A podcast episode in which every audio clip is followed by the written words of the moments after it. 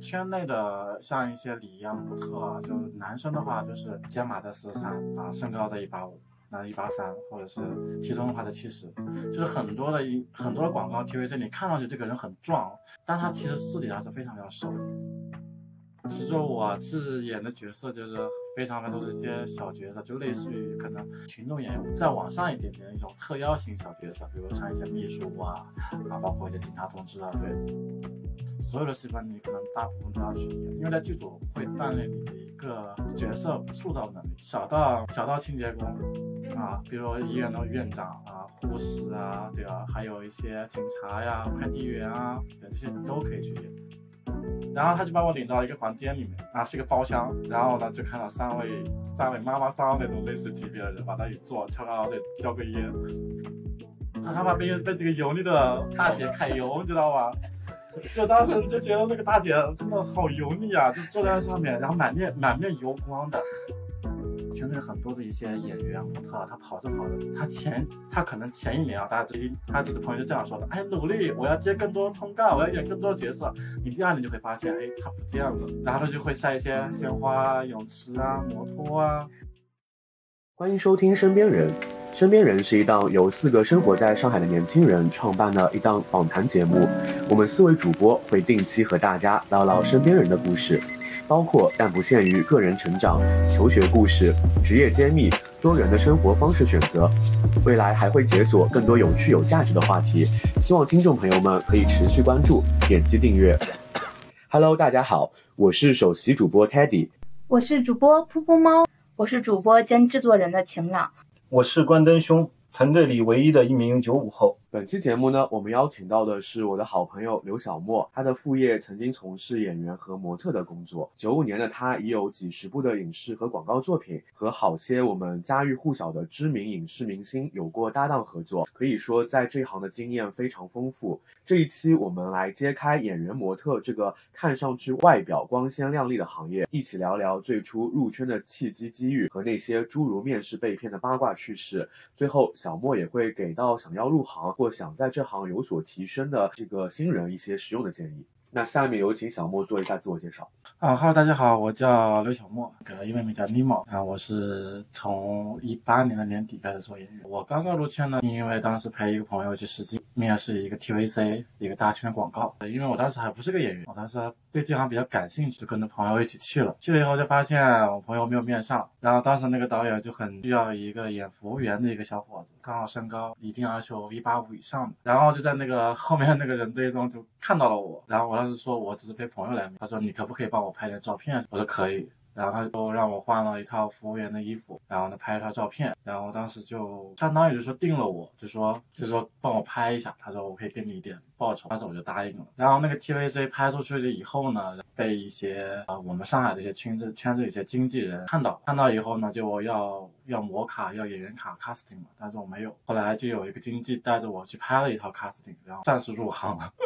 对，入行了以后呢，然后就是当时第一个月嘛，然后就陆续收到婚姻啊作品的拍摄，然后还有电视剧的，还有广告的，还有一些商场开业活动的一些礼仪啊、模特啊，都有一些通告可以跑。哦，好厉害啊！就相当于说你是陪你朋友去面试的，结果你朋友没有被选上，而你却被那个导演一眼看中，然后还让你就是把你带入行了。对，因为身高的原因吗？对，因为身高它是一个点。然后我朋友是面的，他面的是男一，他比较有自信，他跟我讲，他说他一定要去面那个男一号，因为男一号的 boss 比较高嘛。那他男一没有没有选上，然后我是被选上的，可能是那种男五那种，可能我就当时也就入镜也就一两三两三秒钟这样子，可能当个盘子过去了。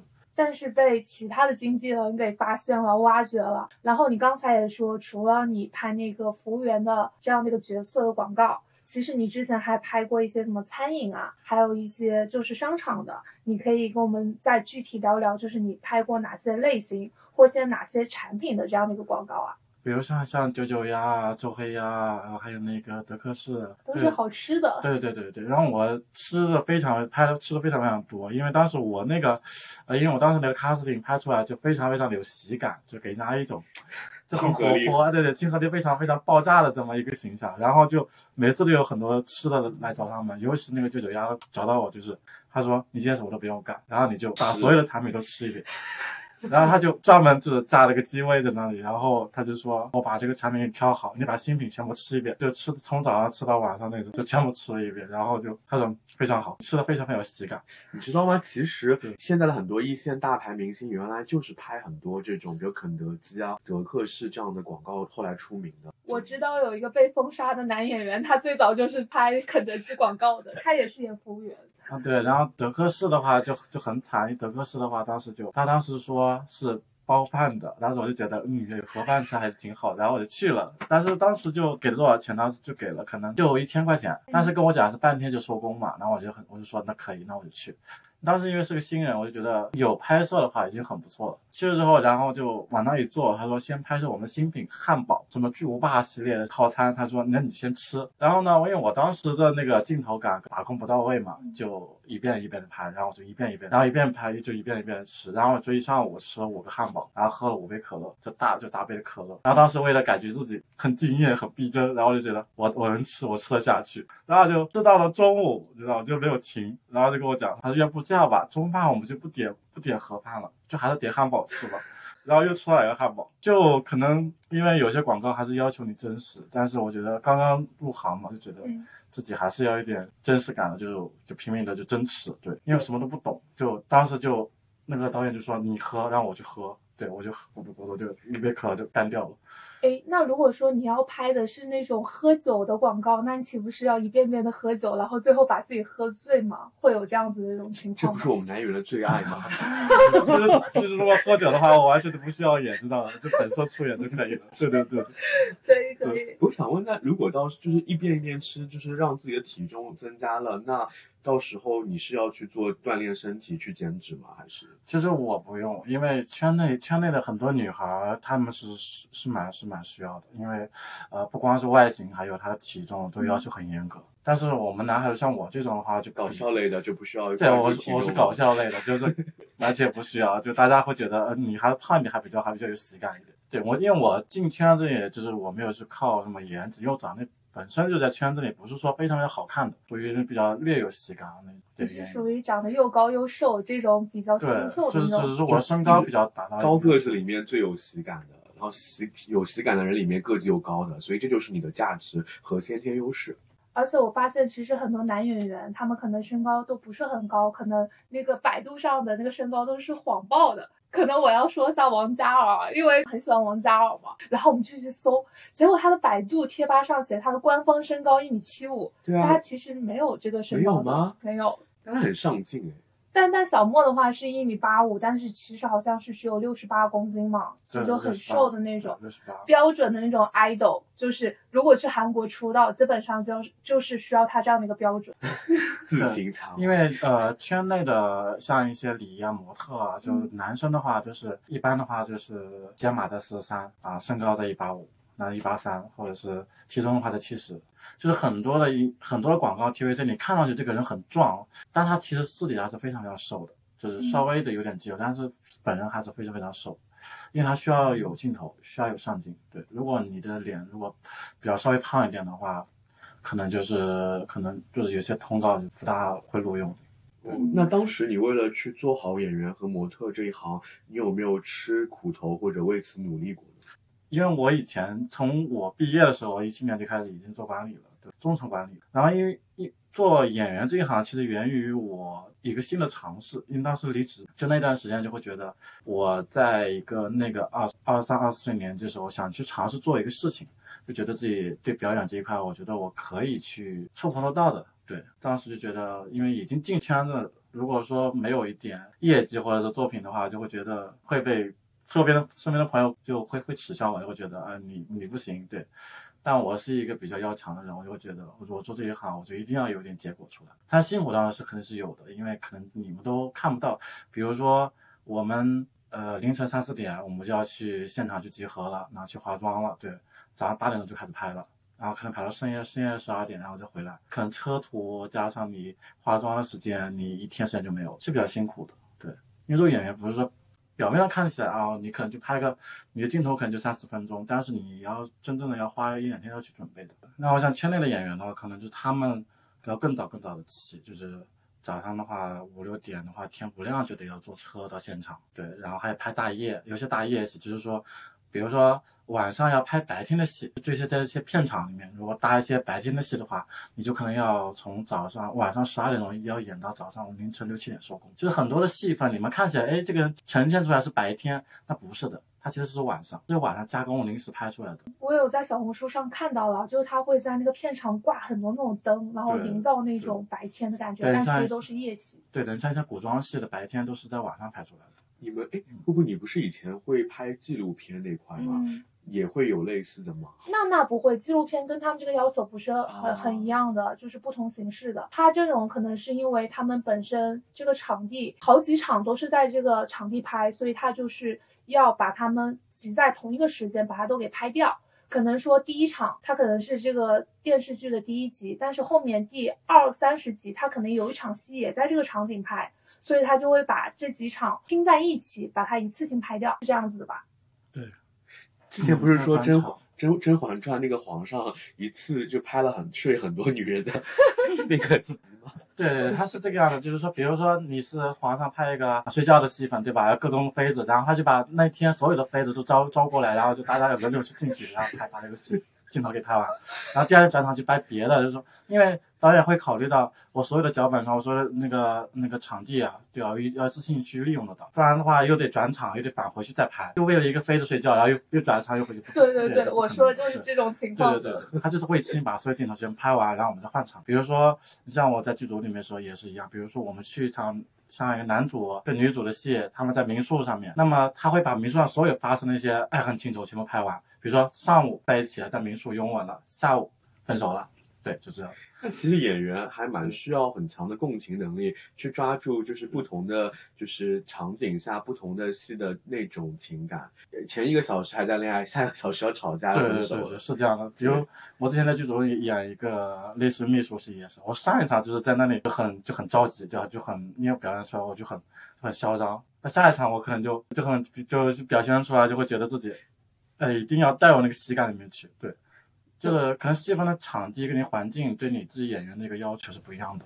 对那会不会因为这种就是快速转变情绪的这种，就会带入到生活里面，也会有点 drama 或怎样？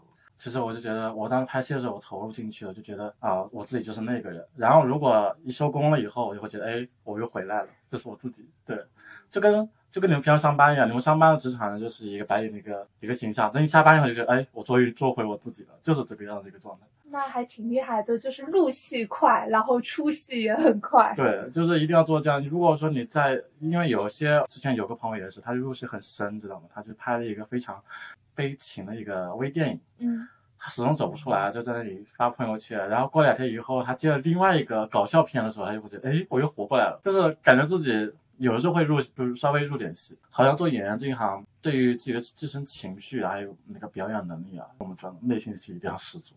然后你再慢慢通过环境啊，包括导演给你打的场面，你再慢慢的表表现出来。所以很多演员他们会因戏生情。对，就要会联想。哦比如说我给你一个，我给你一个脚本，然后你一定要联想，就是我先从脑子里过一遍这样我我在的画面，然后我再到现场呈现出来。好，那我下面再问一下小莫，就是你以前演戏的话，你都拍过哪些类型的呃影视剧，或者是你有演过哪些角色呀？其实我是演的角色就是非常的都是一些小角色，就类似于可能群众演员再往上一点点的一种特邀型小角色，比如像一些秘书啊啊，包括一些警察同志啊，对，有个警察，对对对。就是有台词的那些小角色嘛？对对对对，比如说跟我走，比如像马天宇有一场戏，就是对我们也是以前有合作过，嗯，就那你是演马天宇的小秘书吗？还是就是警察把他带走了，对。哦，对竟然把大明星给带走了。对对对，然后对，然后就是要在剧组里客串，有好多好多，所有的戏份你可能大部分都要去演，因为在剧组会锻炼你的一个角色塑造能力，小到小到清洁工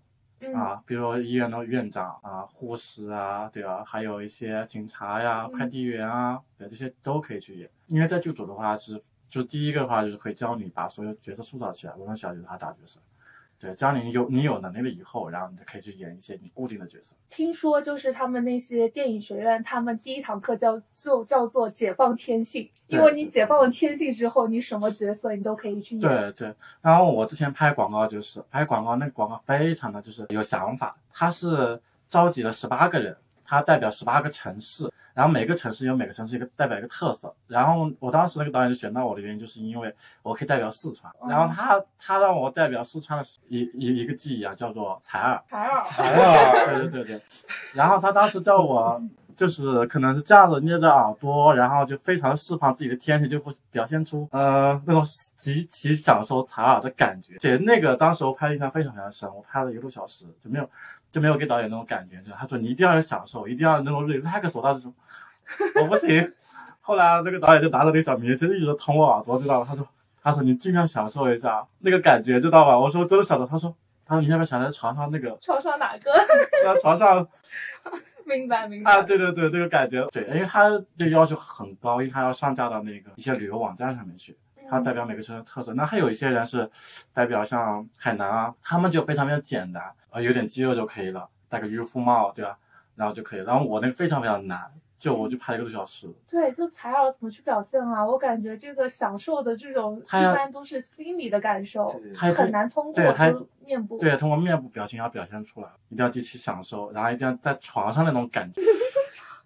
导演好会形容。然后当时现场应该有百来号人，知道吧？就大家都齐刷刷就就站着看着你在那里。天呐，一百多个人看黄片吗？对吧？一对一百多就看着我在那意淫的样子，知道吗？我当时就那个三个机器就对着我那个脸，知道吗？我当时就意淫，知道吗？现场表演一下意淫，就是一百多号人。你除了就拍刚才你提到这种旅游宣传片，那你有拍过什么古装片吗？或者是那种战争片？啊，古装片其实我是有有演那些客串一些服务员之类的小二呀，因为当时我有点驼嘛，导演就说那你来。小二很适合你，有那么高那么帅的小二吗？有有没有没有，就就是化完妆以后，大家就肯定戴个帽子，就是因为我们当时因为唐代的、宋代的一些，他们都会一些帽子什么，戴上小二那种帽子，然后我就适合我就去演了。演了以后发现，他就说，他说要不这样吧，给你加场戏，我们这边还缺个嫖客，还要晚上楼去演嫖客，知道吗？然后我就我当时那天就很忙，我当时就觉得演演完了这个演完这小二，因为我说话已已经说完台词，我说哎得了爷爷给你倒完茶，然后我就上楼。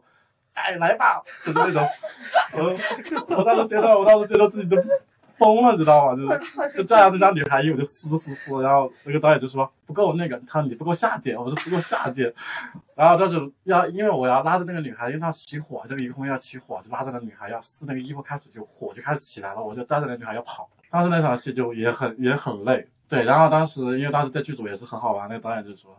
他说：“他说你，他说你有没有认识的女孩愿意愿意演妓女的吗？”然后我当时就说没有。那个副导演就听见，副导演就说：“他说你不应该这么说，他说你应该说我们要招几个风尘女子进来。”对，其实蛮好玩的，对。嗯，那你刚才也说你之前演过嫖客呀、小二，那你可以再跟我们说说，就是其他。跟一些大明星有合作过的一些比较好玩或者是搞笑的事情吗？嗯，对，当时是因为一个宣传片是叫《倩女幽魂》，我当时不不不知道朱一龙这个人，我也不大不大能够关注他。然后后来我就在我就在现场的时候，因为我们经纪人大家说你就在坐着玩手机就可以，然后等到你们戏份出来以后，大家去挨个个去演就可以了，先走位。然后呢，我就看到现场有个人拿小电风扇一吹，你知道吗？我就觉得哎，这个人感觉身高也不高嘛，就感觉这个人也就一七八这样。他没我高，我就觉得，哎，这个人多少钱？我就觉得我想去问，知道吗？因为当时大家给的演员工资是不一样的，因为有些经纪公司，有些经纪公司带着去的人，虽然说我们拍的东西是一样，但是我们钱给是不一样。我就想去问，知道吗？然后我就跑去问，我就说，然后说，哎，我说那个你从哪国带过来的？然后那个给你多少钱？然后我说我我说给我多少钱？然后我当时说完以后，一个导演就说，啊，事情麻烦你这边过来一下。然后他知道啊，是那个是明星。啊，所以你去问了朱一龙，他一天的工资多少？是对对对，我问他一天工资多少钱，然后当时他他蹲在地上，我当时也蹲在地上，知道吗？我两个就在，我说哎多少钱？咱们来分享一下，对吧？今天活多少钱？他有回答你吗？他没有，他当时啊，你应该认错人了。人家愣住，好吗？人家一脸一脸惊愕，然后当时就咔咔咔就那个导演导演就喊他，然后后来拍了才知道他是明星。你也是明星啊？然后我不是，我觉得当时的内心戏是。你没事吧？你哪位啊？你哪挂的？对我当时，我当时只是去那里给他，就是有一个角色的前世，演他的一个前世，然后去上录像而已。明白。那刚刚那个可能是拍一个影视广告这种的，那你拍什么电影这些有没有什么拍过比较有名的电影？其实电影的话，一般都客串一些小角色比较多。对，像一些《飞驰人生》，我是我是那个，我是那个被抓进去那个狱警。当时没有留我看到我意到。我看到我一个背影在那里，今天回家重温一下。对，就是那个 还真没看过，可以去看一下。有警察你。这样说，今天我们这个节目播出去了，人家就要去人肉你。之前我朋友看到我还截图给我，是哪个电影？不是电影，是一个很老的一个电视剧，就年代戏，对。很老的电视剧的那 个，然后根本到现在我也没有看到，他说看到了，我说我在哪？他说有，我没看，因为那个那个那个是，呃，刘诗诗演的一部剧，哦，这好有名啊！我还蛮喜欢刘诗诗。好像是叫《大唐女一传》，应该是。哦哦，好耳熟啊挺有名的，但是我也没看。对，当时在上海拍的嘛，但我我没看，因为那剧太长了，我就我就懒得看，我懒得看。好，那你演《飞驰人生》的话，你有没有跟哪个大明星老师就是有过一些什么比较好玩的事情？那那倒没有，因为当时就看了沈腾老师的表演，对，嗯就是只是看沈腾看了一下沈腾老师表演，那你有跟他要合影吗？就是跟沈腾去要合影？有，但是没有机会。啊，当时他当时准备要的时候，他去厕所，就一路一路尾随到厕所的时候，我又不敢要着，又回来了。那那就是你刚才也说到，你跟很多明星都有合作过，你能不能给我们随便评价哪个演员或明星吗？因为我们其实还比较爱听八卦，对爱听八卦。啊，其实其实张若楠挺好的，对张若楠，对对对哦，我知道，就有点悲伤逆流成河对的，对对对就是男生很喜欢这种类型，女生也很喜欢。嗯，对，张若楠的话，当时我们在是在某一个剧，那个剧是因为现在因为那个男主因为政治原因就被啊封杀了，但是呃张若楠还还可以，因为我们当时在一个剧组里面。但我记得那天的话，我是因为要拍一个戏要，需要我提前到场，然后他嗯。当时也是在周边的一个棚里面化妆嗯，但他还没上妆。然后我们当时不是也有场地服装师啊，嗯什么现场的副导演啊，都想着去跟他合个影嘛。嗯啊，他当时也很大方，就很温柔，就说啊，你们都过来，他们都过来拍，当一个一个先拍，然后，对他当时没有，就是没有上妆啊，就是一直就敢跟我们拍照，对，嗯，其实还是非常的有亲和力这样的一个明星。哎，挺有意思的。哎，那那其实你当演员的话，除了就是比较好玩搞笑的事情，有没有什么比较离谱的呀？因为好像之前说，就是有些演员其实他们有被骗过的经历。对，离谱的也也也有有，就、嗯对，因为我之前被骗到夜场，就差点就做了男模的那种。啊，夜场男模。对，因为那个经纪人也没有跟我说明确的说走什么样走走什么样的秀啊，因为我之前是有走过的一次秀，嗯就是也要跟你说一下，就是那个秀就是刘嘉玲的一一个电影一个发布会。然后呢，需要你 cos 一下那个将军，或者 cos 一下古代的人，然后我们走个秀。反正就也走过走过一次就有经历嘛。后来那个经纪人又给我推了一个，就是说这也是走秀的。嗯我行啊，那就去呗。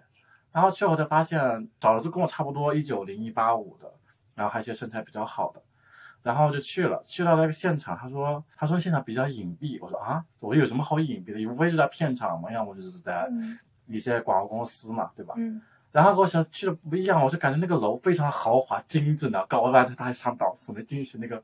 就感觉这个这公司非常有钱，然后他就把我领到一个房间里面，啊是一个包厢，然后呢就看到三位三位妈妈桑那种类似级别的人往那里坐，翘个二腿，叼个烟。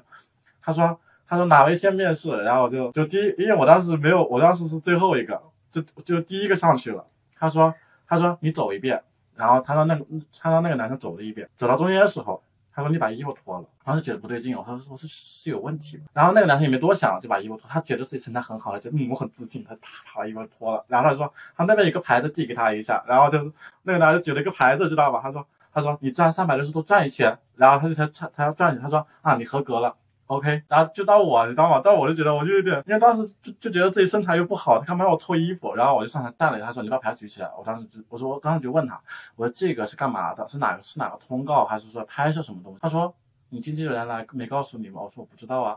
他说我们这里是男模，夜场男模。他说你举那个牌子就是晚上会有啊会点你那种哦，对对对相当于你被选飞了是吗？啊对对对那种。然后他让我转了一圈，然后我当时就 pass 掉，就直接走了，就是拉着我另外一个朋友走掉了。真的很害怕，很害怕被富婆看上是吗？那很害怕被被这个油腻的大姐 揩油，你知道吗？就当时就觉得那个大姐真的好油腻啊，就坐在那上面，然后满面满面油光的，翘二郎腿在那里叼根烟，就看着我们在那里那你有没有想过，如果你成了哪个富婆的话，你现在已经衣食无忧了，你都不用出来接通告了？就是 那个表情包上说了什么？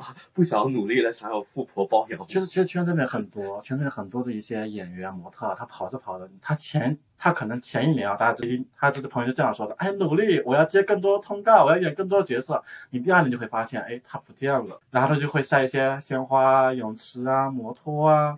你就知道他百分之八十的可能都已经被嗯。哦，就住翠湖天地什么潭宫这种地方，对对对对对，我有朋友圈真的有看到有人就是晒自己在翠湖天地，对，但其实他才可能刚刚毕业没多久，对对。我昨天跟我朋友也说啊，我说你要不再去整整容练练肌肉，你以后也可以住进翠湖。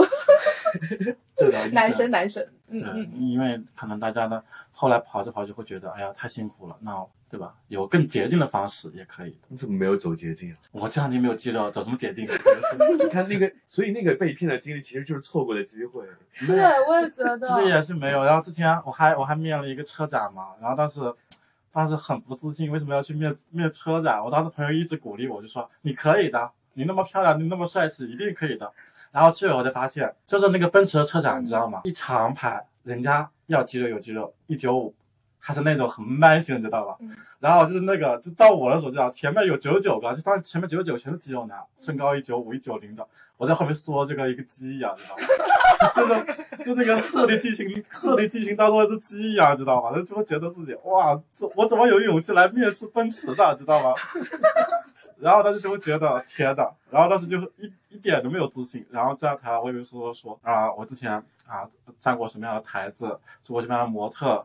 什么缤智，什么东风雪铁龙之类的，然后人家奔驰说，他说那这样吧，那好像某个什么东风雪铁龙缺个展子，我说东风雪铁龙不是放大货的吗？难道我要是在大货面前摆 pose？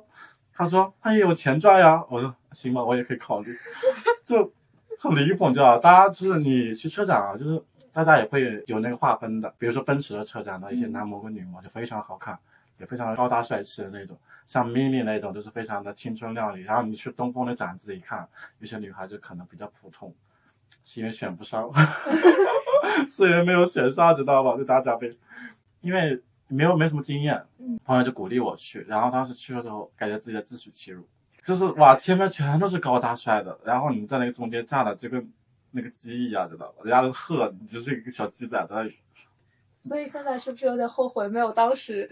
跟那些富婆走，就当时就会觉得，哎呀，没也不知道跟富婆走，因为觉得自己为什么那么有那么那那那那么不要脸，知道吧？就是这个脸在哪里？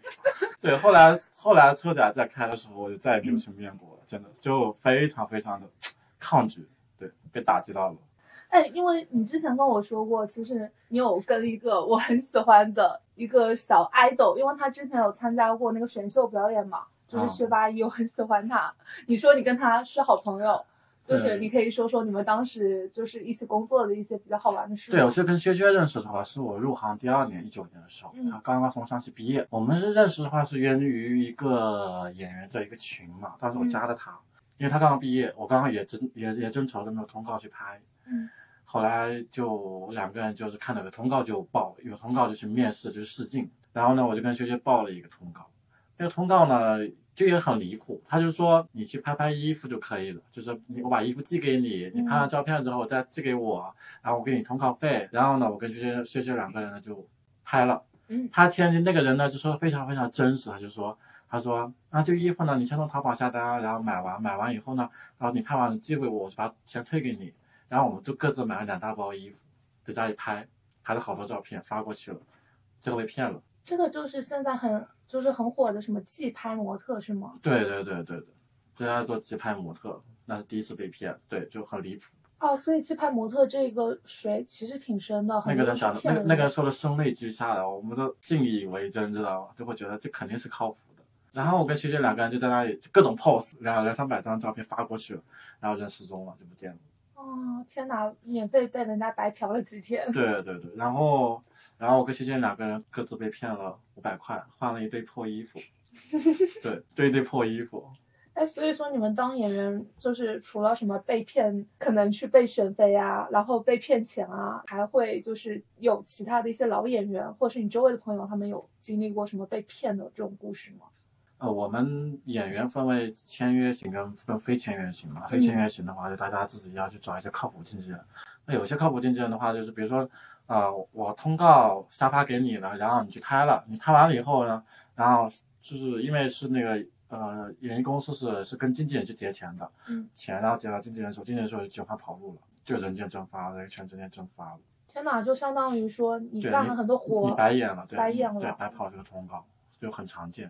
就是我圈子的演员上到六七十岁的一些演爷爷的啊、阿姨的或者是妈妈的这种角色的人，都有被都有这样的被骗经历，很多的。对，然后还有比如像小刀，可能刚刚出刚刚出来的，想去接触电影这个圈子里面，最常见就是骗术，就是带你去拍个摩卡嘛，对吧？嗯拍到艺术家，你就可以出道了。其实没有那么简单。这么说，我被骗过哎。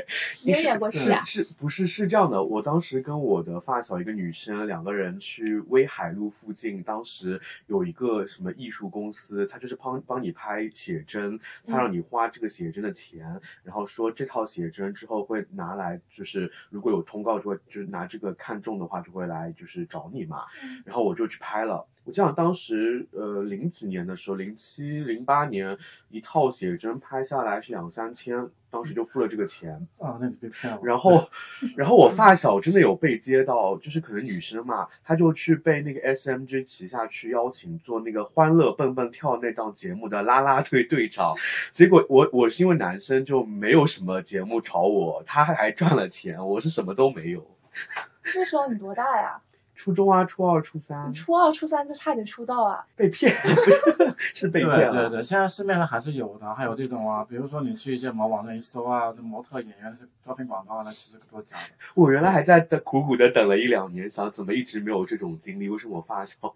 原百来是被分之八九十都有这种经历。对，嗯，在北京比较多，因为以前北京就是影视圈嘛，然后影视的中心，以前有很多皮包公司就是专门做这种骗人去拍魔塔呀，骗人就是说我们马上会有一个戏，然后要你去进剧组，然后要面试你。但现在我就不太清楚了，可北京还是有的，还是有的，对，还是有的。郊区它会包一整栋酒店，那你酒店里面整个嗯全是那种骗子，对，有可能还把你骗到传销去，真的啊？做哪个话务员之类的，哦，对，都是有的，对那。我以为就是很多被骗都是直接骗女生过去潜规则，你想演女一号吗？没有，你今天晚上来我房间见一下。你是小时候幻想过自己 对被当然没有，现在我不知道刚刚毕业的一些学生啊，可能上戏的或者是一些北影拿出来的，可能都是有过这种经历的，就把你拉去拍个摩卡，拍个照片，说你可以出道，你长得很好看。对，但就是你拍完以后，就会说不定把你调到哪一个战争片里面去演一个 the Home 就那种接过手雷，然后就哎杀青了，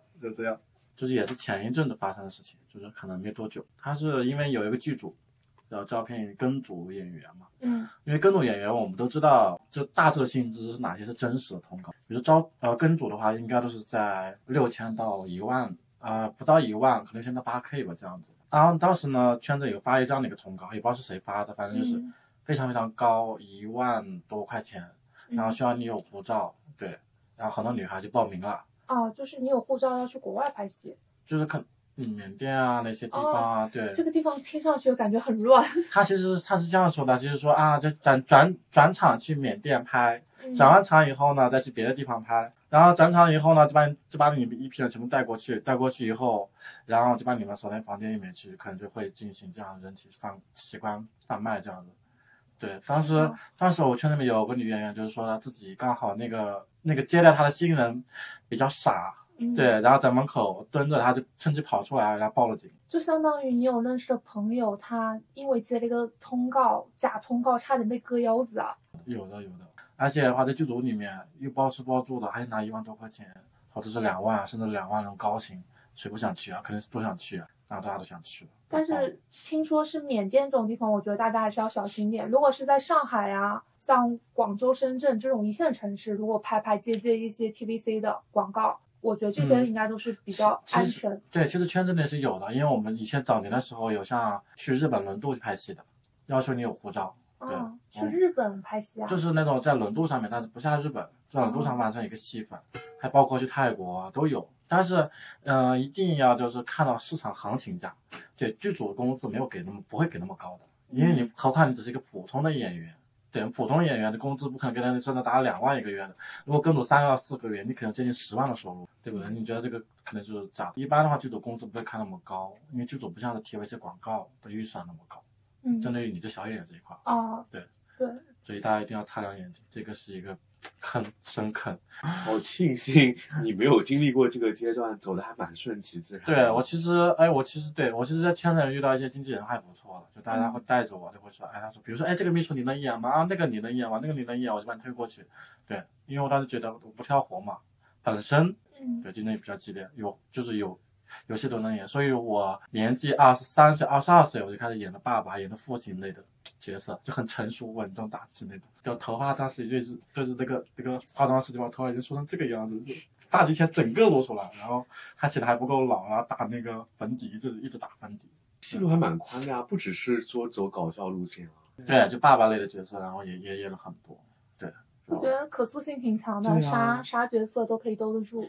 对，所以我现在一些照片抛出来，大家会觉得，哎，怎么都怎么都不像你。对，百变刘小莫，对对对，都怎么都不像你。因为我有时候拍的，像比如拍婚宴的话，我就会显得成熟。这个行业你其实也入行蛮久了，后来有一直往这条路走吗？这个行业嘛，对，嗯然后就是做了快两年吧，然后结束了。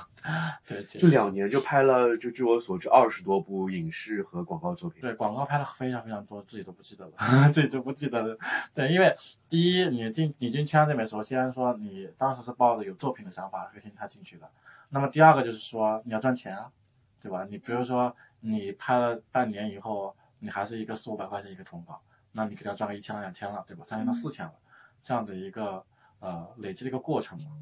所以我当时已经接到了快一千五到两千的时候，然后我就会觉得有些吃力，对，有一些跟不上，就会觉得，嗯，还是想重回职场，因为还是因为家里的原因了。其实如果不因为家里原因呢，我可能现在还是在那里娱乐圈蹦跶的，对。但家里原因可能就会觉得你要一个稳定的工作，要有一个保险才可以五险一金啊，它是一个你真正的比较安稳的一个生活。然后我就退圈了，对。嗯，那你现在跟就是当时做演员也包括过一段时间吗？那你现在心理上会有什么心态的一种变化吗？因为现在就属于回归了职场，然后可能身上的那些光环也慢慢的褪去。对，有，就是会你做演员会发现就会变得更透彻了，就看待一些人和事情的时候会变得更透彻了。因为娱乐圈本来就是一个，就你们说的大染缸，对吧？嗯 对你进去会发现啊，其实其实你自己也慢慢慢慢慢慢的有些成长了。比如说提防被骗啊，像一些啊早上早起晚黑啊，嗯啊跑通告啊、干活啊那些，对。后来退去了演员这个时候，我就会觉得，哎，你变得更透彻了，看待人生的理解就不大一样了，就会觉得，哎，及时行乐，对吧？能开心一天是一天那种感觉。那除了你不再做演员接通告之外，你有没有其他朋友就跟你一样的是转行了的这种？也有，现在现在很多的有些演员的话，做着做着可能就转行做一些自媒体，对他会他就是会善于抓住自己身上的某一特质，对，做做自媒体的比较多，像小红书啊、抖音啊这些。哦，去做网红嘛，其实网红收入更高一些。对，他是做自媒体去创造嘛，对，网红，对嗯，加上收入啊，包括他也能接到广告啊，这些，嗯他也是一个变现的一个很好的一个方式。挺好的。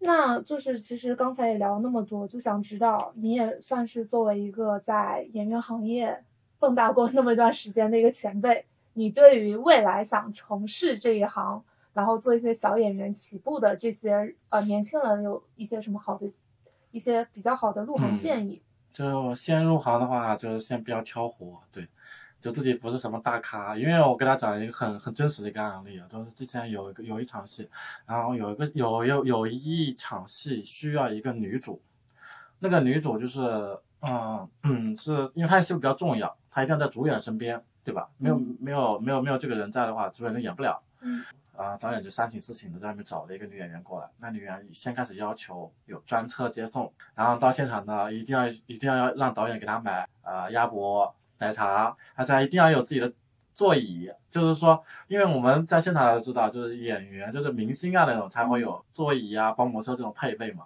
然后说小演员怎么可能会有那种座椅啊什么的？一定要导演安排好，然后导演都安排好了，准备他他准备已经过来了，过来以后他就临时临时起价，就说你给我的钱不够，我不愿意去演，你稍微给我多加一点钱。好钱也给，答应给了，然后中途到现场就各种大牌我不演，就这样那样那样我这样，比如说呃像女孩子说，哎呦皮肤过敏，这个现场对我来说皮肤过敏，我就不演。其实他没活的时候，他六百块钱通告他不接，嗯，对，他就非常的逮住这一这一点去耍大牌，就跟大明星啊耍大牌，他就耍大牌，对，就觉得自己身价不菲了。我接我接过那种三三四千块钱的通告，然后呢，再让我去演个一一两千的，我就会耍个大牌这样子。对，这种通告已经不适合我，这样我是已经，呃，大明星了，那种圈里大网红了那种，对，那种感觉。就千万不要去耍大牌，因为如果你一定要耍耍这个大牌，在圈子里面各种经纪人知道了以后，就对你的戏路把你封杀掉。哇，对那这个还是挺吓人的。对，就会挂出你的 casting，挂出你的模卡，然后整个上海娱乐行业你就可能就这个路就没有了。嗯，我我经常就是也在小红书上看到很多人就嗯会说这个演员经常耍大牌，甚至是我很喜欢的一个，能说名字吗？叫李梦。她每次发小红书，都有人会在下面评论说：“我听说你很喜欢耍大牌，听说你就对工作人员特别不好什么的。”但是其实李梦我很喜欢她，因为她演技真的很好。她就是之前拍摄《白鹿原》的时候嘛，然后就嗯，耍大牌。她还拍了《隐秘的角落》，在里面演人家的后妈，你肯定都没看过是吧？就不怎么看剧啊，因为我还我还挺喜欢他的，他是文艺片这一挂的。那回去补一补。就对，就千万不要去就刷一下大牌啊什么的，哪怕是说小角色啊，你不要去嫌弃他，万一这个角色这个剧很爆火，你抓住这样的一个机会。对，像周星驰他们这种最早都是跑龙套起家的嘛，像 TVB 的很很多演员都是这样子的。对，周星驰的话，之前有个阿姨就是圣虚公子变成四个阿姨，那个嗯四个阿姨就是周星在现场随便找的，然后这其中有个阿姨不就很火很火，现在哦，对对。对，现在已经开始带货了，对，直播带货了。他就是横店随便商场抓的一个阿姨啊，因为周星驰的选人就非常非常的风格，他不一样，他跟其他导演都不一样，他选一些有特异的、有嗯。有有特点的，对，就是你没有特点，他也算个特点，他就把你选过来招进来，然后就会把聚集到一起，哎，它形成这样的一个喜剧效应。所以大家还是比较喜欢周星驰那种无厘头的风对格。对对对，无厘头的风格。我觉得如果你以后还如果要重回这个行业的话，你可以去跟他合作一下，因为他很多搞笑的一些角色，说不定你又可以爆火。之前还有一个什么拍 TVC 的，说是寺院的一个导演找到我，他让我剃个光头，我说为什么？我说 why？我说你为什么让我剃光头？他说，他说我觉得你很你眉清目秀的，可以是一个和尚。我当时觉得，我说和尚可以啊，可以戴个头套嘛，对不对？他说不行，我们一定要剃掉。我说那为什么先开始不剃呢？他说。他先开始，我们先不剃，我们先拍一段红尘中的故事，然后你出家了再剃掉。就给我感觉就是这个这个这个导演的脑回路就是有点清晰，知道吗？然后当时就拒绝了，对对。我觉得还挺有意思的。今天其实我还想听一些更八卦的，比方说潜规则什么的，但是因为时间的原因嘛，然后我觉得如果以后有机会的话，我们可以再邀请你，然后跟我们去讲讲娱乐圈那些男男女女的故事。对对对，然后对还在圈里面就是一定要呃找呃那种网上的那些招聘什么演员的，千万不要去相信，对，一定要通过正规的渠道，哪怕是找一些 MCN 机构啊这些，就是所有提前要交钱的都是骗人的。对，要交钱的，就是拍就是做演员做模特是不需要交任何押金跟一些什么服装费的没有。嗯，对我到我入行到现在的话是没有被骗过钱的。那个五百块是个特殊的案例，是因为我 太相信那个人了。然后，然后还有一个就是呃，就是对于自身特点嘛，就是说不要觉得自己不要有自己没有自信，对，一定要在镜子面前多练一练，觉得自己啊是好看的。哎，那我我想问一下，就是替我们这种普通人，还有可能刚入行抓不到一些镜头感的人问一下，就比如说在就是相机面前，怎么样去就是捕捉自己的眼神，然后去控制自己的一些情绪和动作呢？其实这个的话，嗯，镜头感我当时也没有。其实我当时做了一个努力，你知道吗？我当时我就在那些小红书啊，包括豆瓣啊，我会找一些不要钱的摄影师，我我免费给他们拍，哦，就互勉，然后你就去学一些动作，还有眼神对，镜头感。然后他也需要你这样的一个模特，对对对然后去帮他出啊片。我之前我之前在北京三里屯就帮一些老大爷拍过一些照片啊，就是咔咔咔咔咔，然后你这边随便随便怎么摆都可以。当时你也释放一下天性，对吧？然后他们老老大爷很喜欢你这种释放天性不要脸的啊，这不要脸的精神，当时在咔咔咔，老大爷就就一直对着你拍，就是，对那个他们会教育你吗？？说你应该怎么摆什么？他没有，他是随便走啊，随便吼，我当时就随便就是随便各种各种搞怪，各种那个，就释放你天性。那你应该留下很多黑历史。有有，之前有发过一些朋友圈发过一些黑历史，就挖了很多黑历史。说不定这次完了，大家都要去网上去人肉就脸。就内心一定要 sexy，就是你外在肯定不需要，但内心一定要开放。对，你那如果作为作为演员，然后内心不开放的话，你是如果是把握一个角色塑造的话，你就不能够很好的去融入他。对，可能就导演就会觉得你不够真实，演的不够真实，就把你换掉。对，因为在剧组现场的话，换人也是很很正常，就对很正。常的行为。对，如果说你剧词卡了啊，不要好下一个，就这样，然后你就可能没有饭吃，回家吧。对，就很残酷。和小莫交流，我发现他真的是一个有很多故事、非常有趣的男同学。从阴差阳错拍广告演服务员开始入行，到后来和众多一线大牌明星亲密合作，很多这行的人会为了获得更多出镜的机会，想方设法为自己加戏。但小莫是顺其自然型的，他的戏路反而感觉越走越宽。我自己是觉得他的经历有以下两点可以参考：一是要了解自身优势和价值，要有自己的特色特点。二是要用心演好每一个小角色，利用一切机会去拓宽自身的可塑性和可能性。那还有一点，我是感觉演戏其实不是简简单单的经历体验。虽然就是小莫讲的是自己很多有趣的经历，但是我是觉得他其实是有带入自己的思考，然后在这一行不断去进步的。呃，这期的最后，其实小莫也给到一些想要入行以及想提升镜头感的小伙伴们一些实用的经验帖，感兴趣的听友们可以往前重复回听。我想吃吮指原味鸡，我想吃土豆泥，我想吃劲脆鸡腿堡，我还想吃薯条。我想吃原味鸡，我想吃土豆泥，我想吃劲脆鸡腿堡，我还想吃薯条。我想吃原味鸡，我想吃土豆泥，我想吃劲脆鸡腿堡，我还想吃薯条。我想吃原味鸡，我想吃土豆泥，我想吃劲脆鸡腿堡，我还想吃薯条。